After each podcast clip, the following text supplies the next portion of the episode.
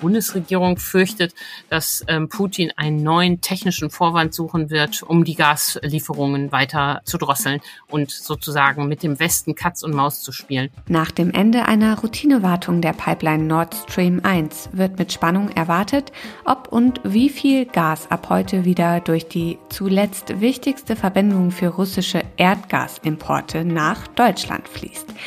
Welche Szenarien möglich sind, das schauen wir uns heute an. Bonn Aufwacher. News aus Bonn und der Region, NRW und dem Rest der Welt. Mit Paula Rösler. Hallo, schön, dass ihr zuhört. Später im Podcast sprechen wir noch über den Mangel an Rettungsschwimmerinnen und Schwimmmeistern in NRW und schauen, welche Auswirkungen dieser Fachkräftemangel auf die Bäderbetriebe in Nordrhein-Westfalen hat. Los geht es erstmal mit den Nachrichten aus Bonn und der Region. Das Bonner Uniklinikum kehrt langsam zum Normalbetrieb zurück. Nach elf Wochen ist der Streik für einen Tarifvertrag zur Entlastung der Pflegerinnen und Pfleger an den sechs Unikliniken in NRW beendet. Das Universitätsklinikum Bonn will jetzt den regulären Betrieb so schnell wie möglich wiederherstellen. Laut Professor Wolfgang Holzgreve stehen über 1000 Patienten auf der Warteliste für Operationen. Er ist ärztlicher Direktor und Vorstandsvorsitzender des Universitätsklinikums. All diese Patienten benötigen laut ihm die Eingriffe so bald wie möglich. Unikliniken und Gewerkschaft Verdi haben sich am Dienstagnachmittag auf ein Eckpunktepapier zum Tarifvertrag Entlastung verständigt, das für deutlich bessere Arbeitsbedingungen sorgen soll. Die Parteien haben sich nach über 25 Verhandlungstagen auf einen besseren Personalschlüssel, insbesondere in patientennahen Berufsgruppen, geeinigt. Laut Axel Tumschat, dem stellvertretenden Vorsitzenden des Personalrats, sind alle beteiligten Parteien froh, dass der Streik nun beendet werden konnte. Das Bonner Tierheim nimmt derzeit keine Katzen mehr auf. In den vergangenen Wochen seien einfach zu viele Tiere im Bonner Tierheim abgegeben worden, sodass die Versorgung der Tiere immer schwieriger werde. Bei Katzen sei nun eine Grenze erreicht worden, sagt Julia Zervas, die Leiterin des Tierheims in Bonn. 139 Katzen versorgen die Tierheimmitarbeiter aktuell. Erst in der vergangenen Woche seien zwei sehr große Bestände abgegeben worden. Einmal waren es 14 Tiere aus einem Haushalt, in einem anderen Fall 13. Doch nicht nur Katzen bereiten dem Bonner Tierheim Probleme, auch die Zahl von jungen Hunden habe in den vergangenen Monaten deutlich zugenommen. In Corona-Zeiten haben sich viele Menschen Haustiere angeschafft und haben nun für die Tiere nicht mehr ausreichend Zeit. Die Fähre, die 19 Jahre lang die Schüler zur Insel Nonnenwert brachte, steht zum Verkauf.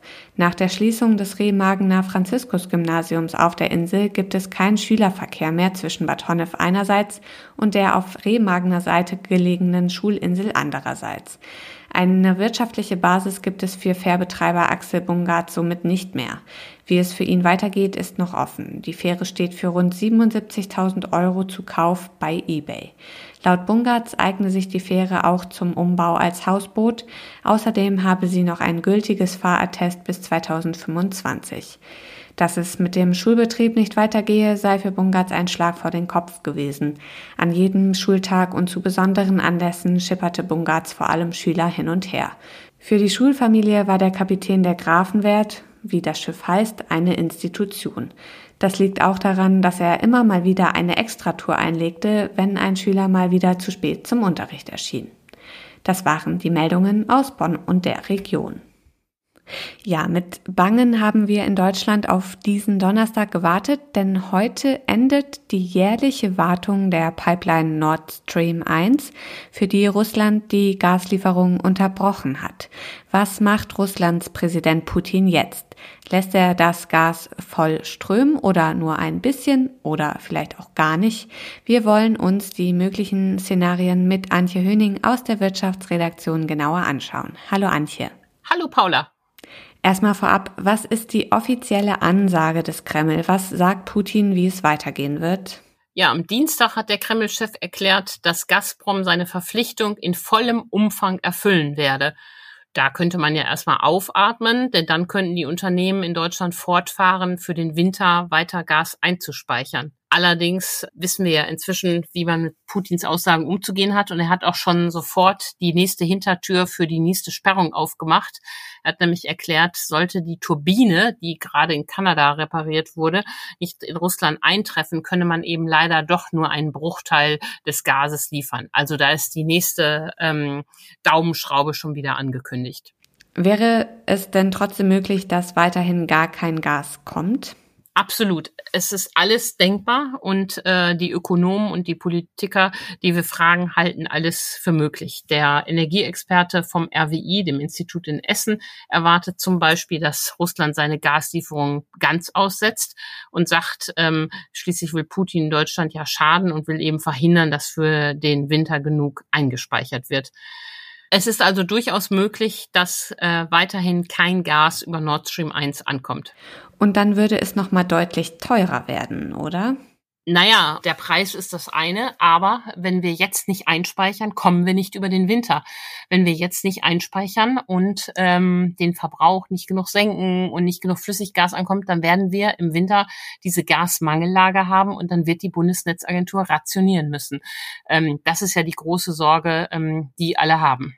Aber klar, du hast recht, ähm, vor allen Dingen wird Gas nochmal deutlich teurer und die Mieter müssen sich ja jetzt schon auf gewaltige Nachzahlungen in vierstelliger Höhe einstellen. Schauen wir uns mal das entgegengesetzte Szenario an. Putin dreht den Gashahn wieder voll auf. Wie wahrscheinlich ist das? Das hält niemand, mit dem ich gesprochen habe, für wahrscheinlich. Dann wäre natürlich alles gut. Äh, die Befüllung der Speicher könnte weitergehen. Am der Börse am, und am Gasmarkt ähm, würden sich vor allen Dingen die Preise beruhigen. Äh, die äh, Ausschläge, die wir gesehen haben, würden nicht mehr so sein. Das wäre das Beste. Aber davon ist nicht so richtig auszugehen. Die Bundesregierung fürchtet, dass ähm, Putin einen neuen technischen Vorwand suchen wird, um die Gaslieferungen weiter zu drosseln und sozusagen mit dem Westen Katz und Maus zu spielen. Das hat ja auch einen strategischen Hintergrund. Er versucht, einen Keil äh, durch Europa zu treiben und dafür zu sorgen, dass die europäischen Länder sich bei den Gaslieferungen gegeneinander ausstechen und sich da Konkurrenz machen.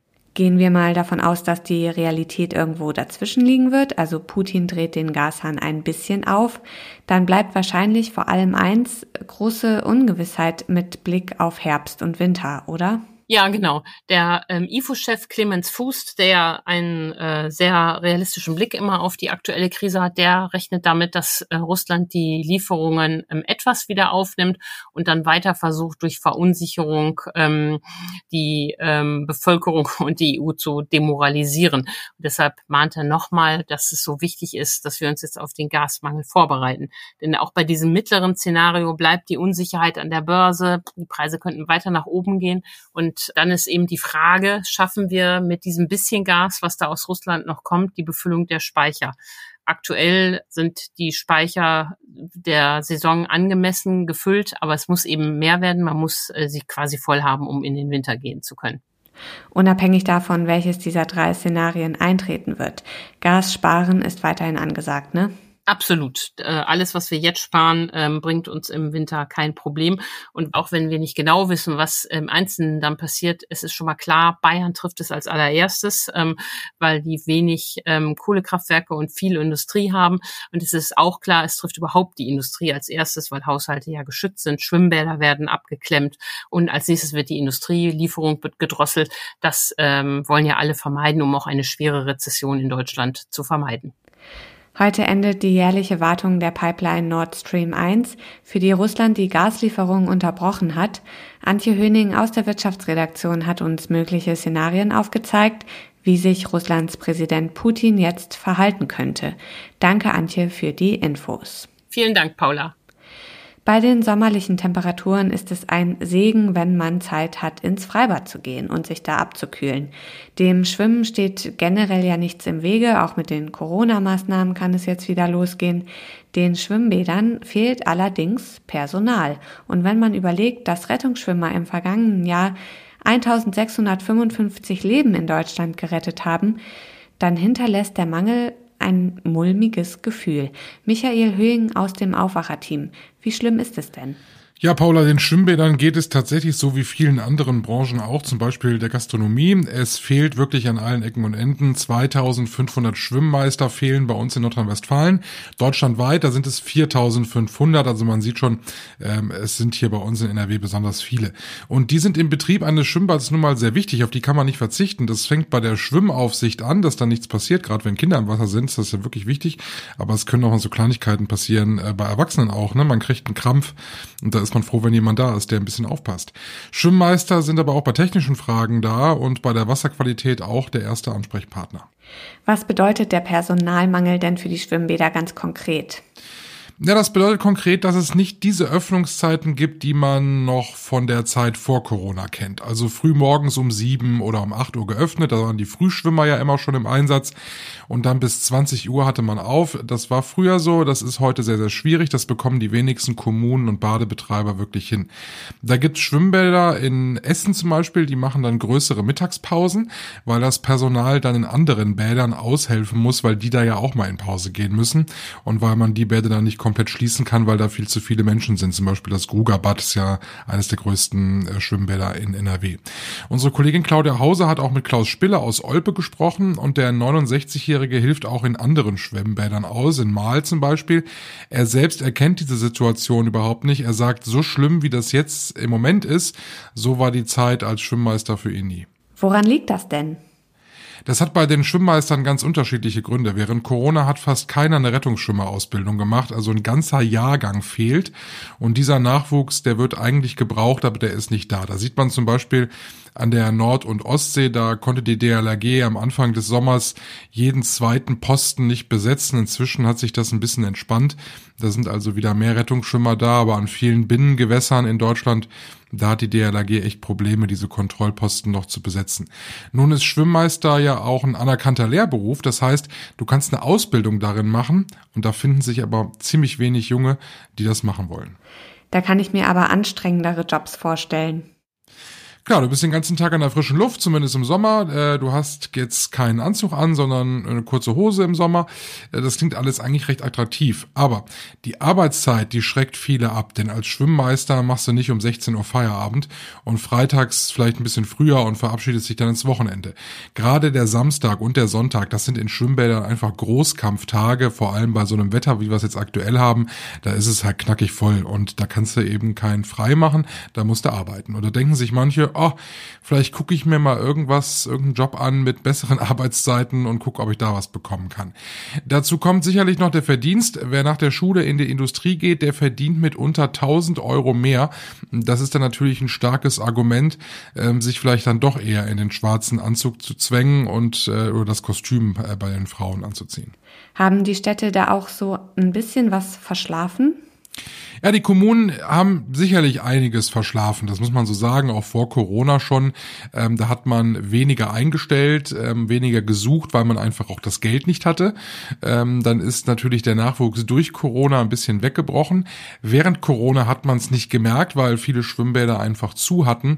Und jetzt, wo die Badesaison eigentlich wieder so richtig losgehen kann, da merkt man es dann also, dass es dann wirklich an Personal fehlt. Einige Kommunen haben mehrere Schwimmbäder und haben sich in dieser Saison dazu entschlossen, einige Bäder nicht aufzumachen. Auch viele Städte haben ja sowohl ein Freibad als auch ein Hallenbad und lassen das in der Regel im Parallelbetrieb laufen, so dass man ähm, zum Beispiel, wenn man, wenn man jetzt morgens zum Beispiel einfach nur ein paar Runden schwimmen will, dann geht man ins Hallenbad. Das geht dann auch nicht. Da hat man halt gesagt, okay, wenn wir das Freibad aufhaben, machen wir das Hallenbad zu. Also das sind dann schon ganz klar deutliche Einschränkungen. Und durch die steigenden Energiepreise wird es für die Schwimmbäder ja ohnehin nicht leichter in Zukunft. Ja, absolut. Das wird für die Schwimmbäder auch eine Herausforderung werden, genauso wie bei uns Privathaushalten, weil wir einfach nicht wissen, wie wird es energietechnisch in Zukunft laufen. Du hast es gerade ausführlich mit Antje Höning besprochen. Ähm, und genauso ist es bei den Schwimmbädern eben dann auch. Ne? Also man kann natürlich mit der Wassertemperatur immer weiter runtergehen, ähm, so auch Geld sparen und Gas sparen vor allem. Ähm, die Frage ist, wie weit kann man das das machen in einem äh, Hallenbad, weil wenn gar keiner mehr kommt, dann kann man es auch abschalten. Das ist die Frage und die muss sich eine Kommune dann stellen. Wollen wir uns den Luxus eines Hallenbades leisten? Können wir uns diesen Luxus überhaupt leisten? Und das äh, werden die Fragen sein, die wir in den nächsten Wochen und Monaten sicherlich äh, bei den Städten und Kommunen und Badbetreibern äh, immer wieder hören werden.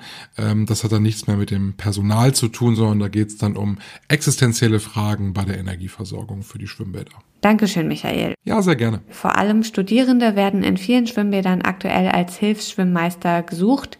Dafür braucht man ein Führungszeugnis und einen Rettungsschwimmschein Silber.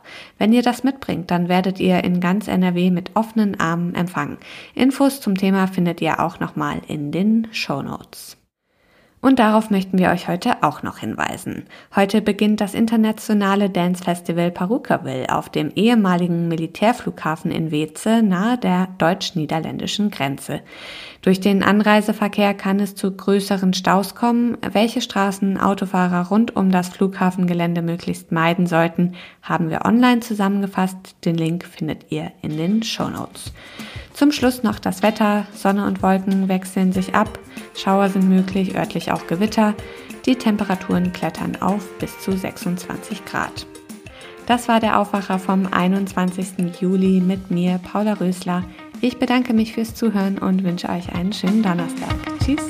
Mehr Nachrichten aus Bonn und der Region gibt's jederzeit beim Generalanzeiger. Schaut vorbei auf ga.de.